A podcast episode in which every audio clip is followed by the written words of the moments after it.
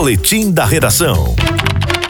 STF confirmou hoje a extradição do mafioso italiano Rocco Morabito, um dos criminosos mais procurados do mundo por envolvimento em organização criminosa. No ano passado, Morabito foi preso pela Polícia Federal em João Pessoa e, depois, levado para a Penitenciária Federal em Brasília, onde está detido. Por unanimidade, os ministros rejeitaram o recurso da defesa e determinaram o fim do processo de extradição. O governo federal será responsável pela entrega de Rocco Morabito às autoridades italianas. Na Itália, Itália, Morabito foi condenado a mais de 100 anos de prisão em processo sobre tráfico internacional de drogas. Por aqui, fazia ligações entre criminosos brasileiros e a máfia italiana. Leonardo Abrantes na hora H, o dia inteiro, em uma hora.